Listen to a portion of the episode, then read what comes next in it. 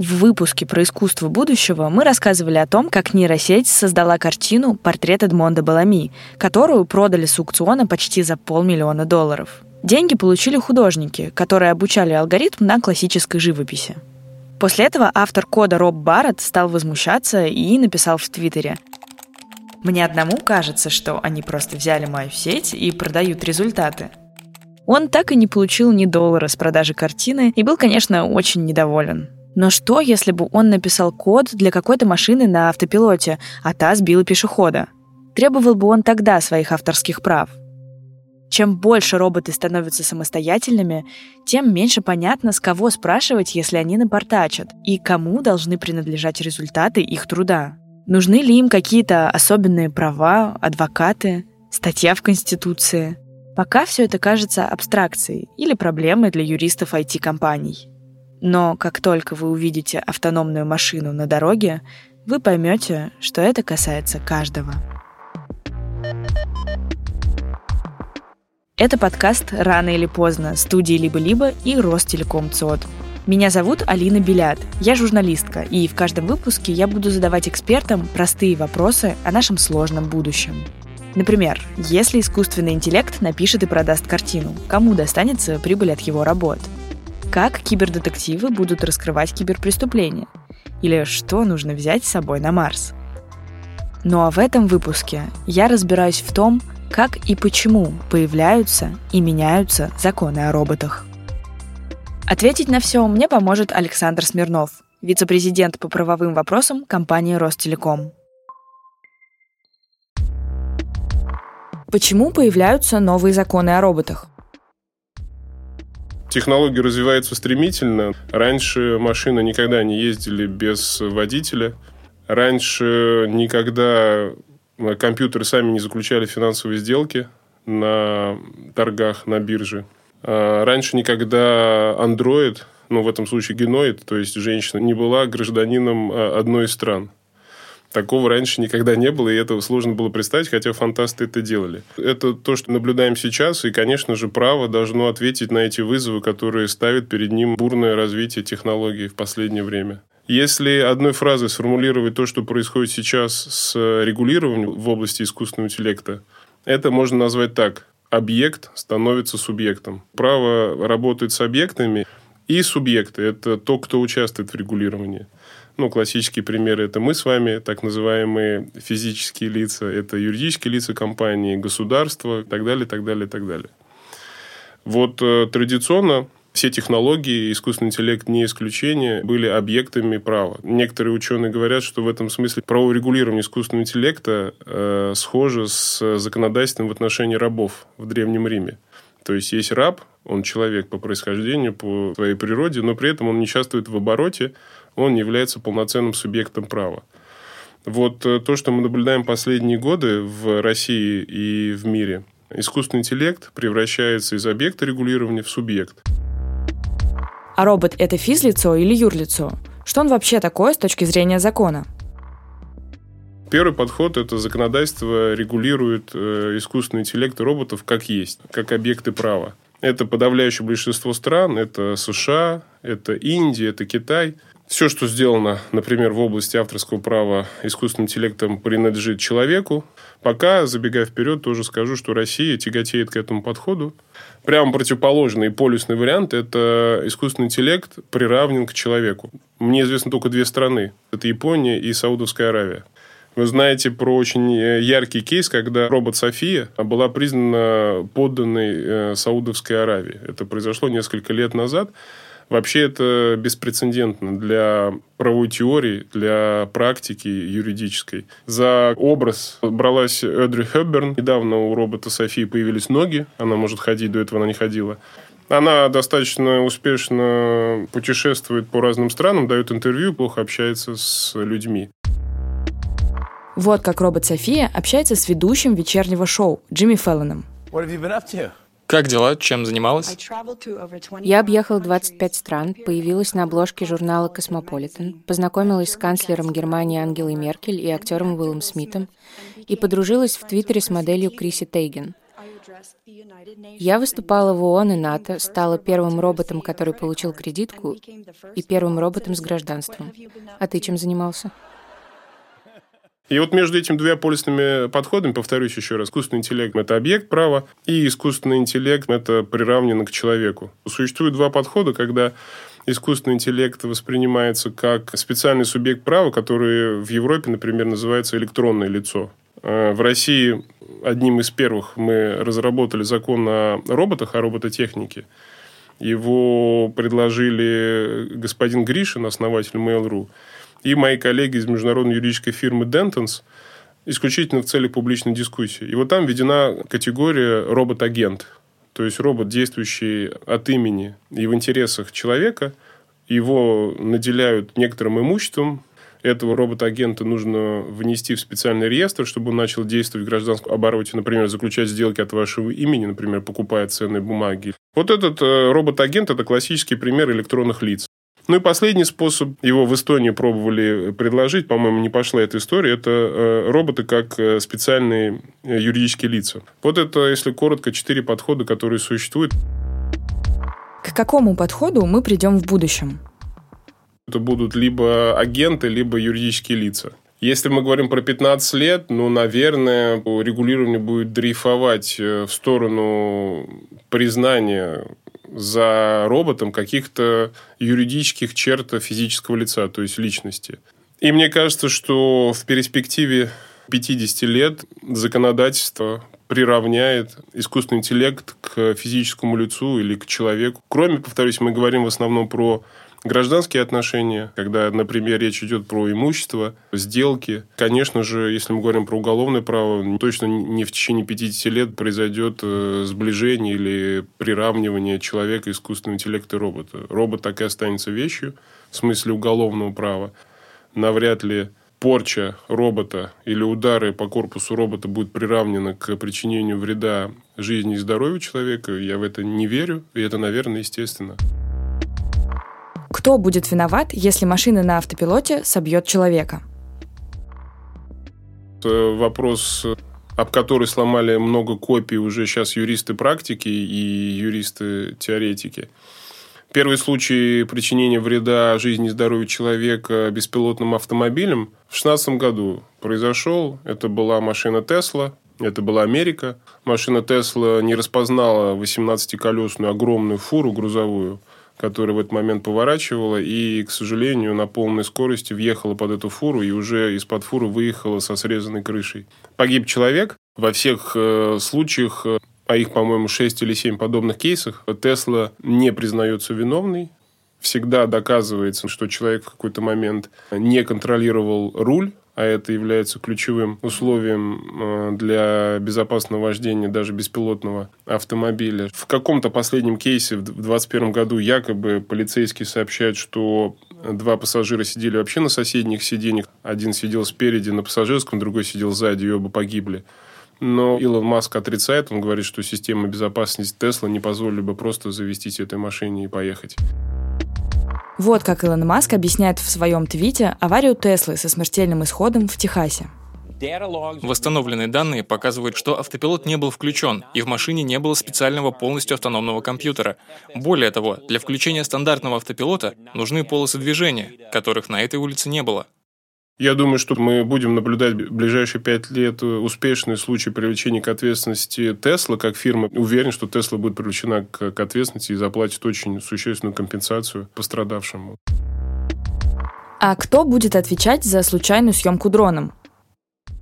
Это вопрос в экспертизе. Если будет доказано, что алгоритмы были настроены таким образом, что допускали эту ошибку дрона, что он сделал фотографию в результате некачественного ПО, конечно, будет отвечать производитель ПО, то есть тот программист, который это ПО разработал. Как правило, эти дроны выпускаются компаниями. В принципе, в 99% случаев все, что пишет э, обычный рядовой программист, это автоматически становится интеллектуальной собственностью самой компании. В этом случае компания-производитель дронов будет отвечать за ту неполадку, которая привела к э, съемке Но съемка действительно полбеды. Это еще там надо установить, что именно этой съемкой причинен какой-то имущественный вред, там моральный вред причинен.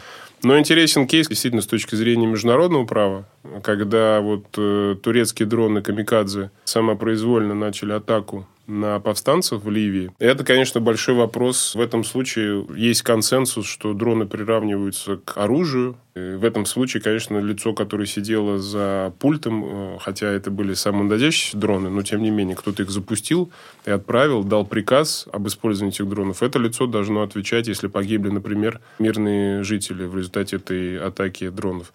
Но есть еще более казусные, хотя тоже такие драматические случаи применения дронов. Э, Минюст США опубликовал очень большой доклад. Использование дронов – огромная проблема для тюрем США. Постоянно перехватываются дроны, которые передают наркотики, сигареты, деньги. Вот. Там вплоть до того, что сейчас ставится вопрос о том, что тяжелые дроны могут поднимать, в принципе, человека со временем. И некоторые уже сейчас достаточно легко будет э, покинуть тюрьму на дроне любому заключенному. Вот э, это все правовые проблемы применения дронов. А станут ли роботы авторами и будут ли у них авторские права? Сейчас есть консенсус практически среди всех стран с точки зрения законодательства. Понятно, что роботу деньги не нужны. То есть тот программист, который написал код, например, ну или лицо, которое приобрело этот код, становится получателем всех имущественных выгод, связанных с, с этим кодом. В России, повторюсь, так же, как и в США и в других странах, только человек, физическое лицо, может стать автором, также в качестве правообладателя, то есть лица, которое получает там роялти, вознаграждение и так далее. Также указываются лица, как правило, разработчики соответствующего программного обеспечения. Самый интересный вопрос, и он на самом деле уже не столько юридический, сколько этический, а вот э, робот, искусственный интеллект, может быть указан в качестве автора произведения. И здесь подход диаметральный. Подавляющее большинство стран во главе США говорит, что нет, никогда. Автором может быть только человек, потому что есть подход так называемая оригинальность, то есть важно, чтобы в результате творческого труда был создан объект интеллектуальной собственности. Но о каком творчестве мы можем говорить про искусственный интеллект? Но есть и другой подход, он по-английски называется «sweet of the brow», он предполагает э, количество затраченного труда на создание этого произведения в качестве критерия признания или непризнания авторского права. Если вот оригинальности нет, но человек, вот еще говорят, всю душу вложил, ночами не спал, создавая что-то. В этом случае Великобритания говорит «да». И суды последние лет 30 идут по пути того, что признают в этом случае э, авторство. И в Великобритании есть кейс, когда было за программой признано именно авторство, и программа была внесена в качестве автора. Это программа компании Abbott. Она обрабатывала множество изображений, чтобы врачи быстро опознавали закупоривание в сердечных сосудах. Эта программа обрабатывала большое количество изображений. Такую обработку невозможно было сделать силами человека. Было признано, что вот этот критерий под с лица, он в этом случае имеет место быть, и в этом случае программа может стать э, и стала таким автором. Были ли случаи, когда авторство над произведением присуждали роботу?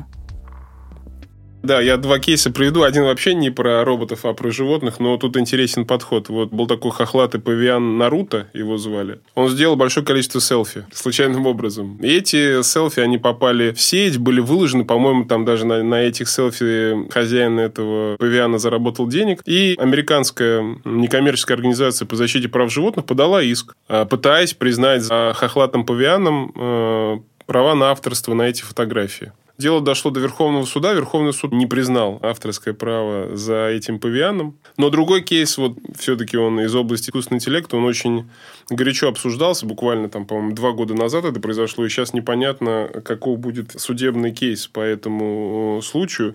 Два человека, один из них юрист, а другой программист, американцы. Они разработали программу, которая создала 68 миллиардов песен. Они утверждают, что это все возможные существующие, существующие существовавшие и которые будут существовать э, в истории человечества.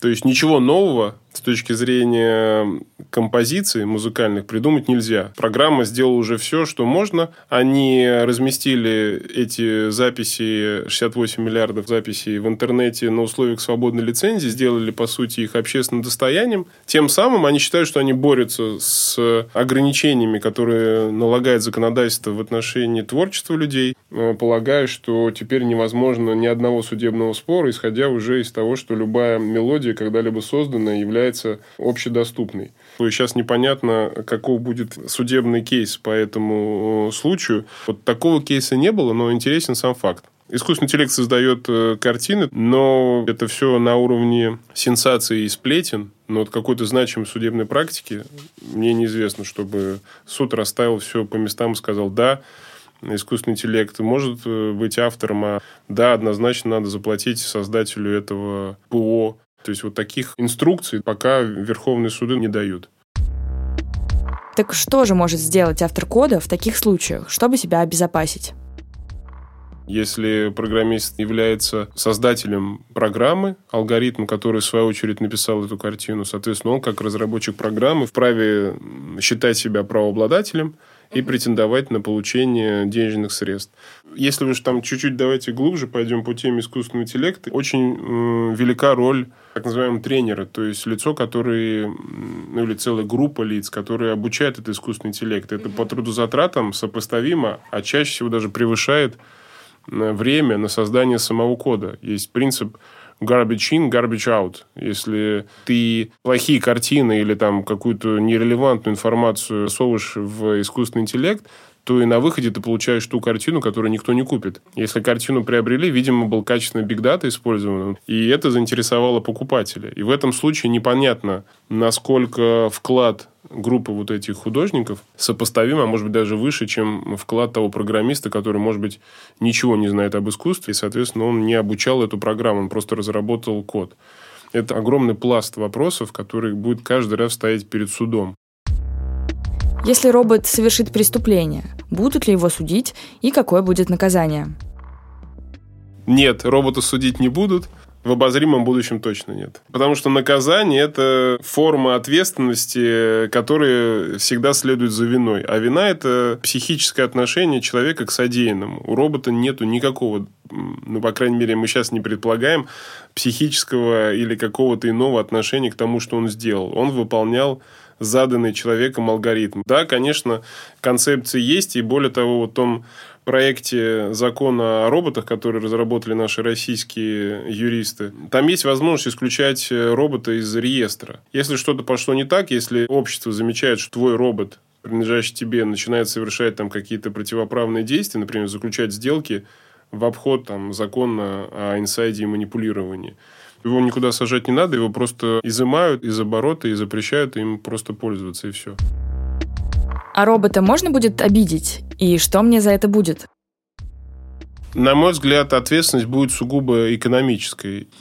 Если я, я купил этого робота, то пришел, этого робота сломал, ударил, неважно, битой или, или просто выдернул из розетки некорректно, конечно же, причинитель вреда будет нести ответственность, ну, гражданскую. Может быть, даже уголовную, которая существует в виде штрафа или даже там лишения свободы на короткий срок в связи с э, порчей имущества, вот, дорогостоящего. Но какую-то иную ответственность, например, которая была бы аналогична ответственности за причинение вреда жизни и здоровью человеку, конечно же, я представить не могу даже в самом страшном сне. Если сотрудника компании заменит программа, должен ли будет этот робот платить налоги? Налоги платить робот, конечно же, не будет, потому что налог платится с зарплаты как дохода физического лица у робота нет доходов, у робота нет зарплат. Если концепция роботы юридические лица или роботы электронные лица, она восторжествует, в принципе, в любой из этих концепций предполагается, что робот будет наделен определенным имуществом. То есть его создатели, ну или владелец его выделит определенную денежку, которая будет на специальном счете заморожена.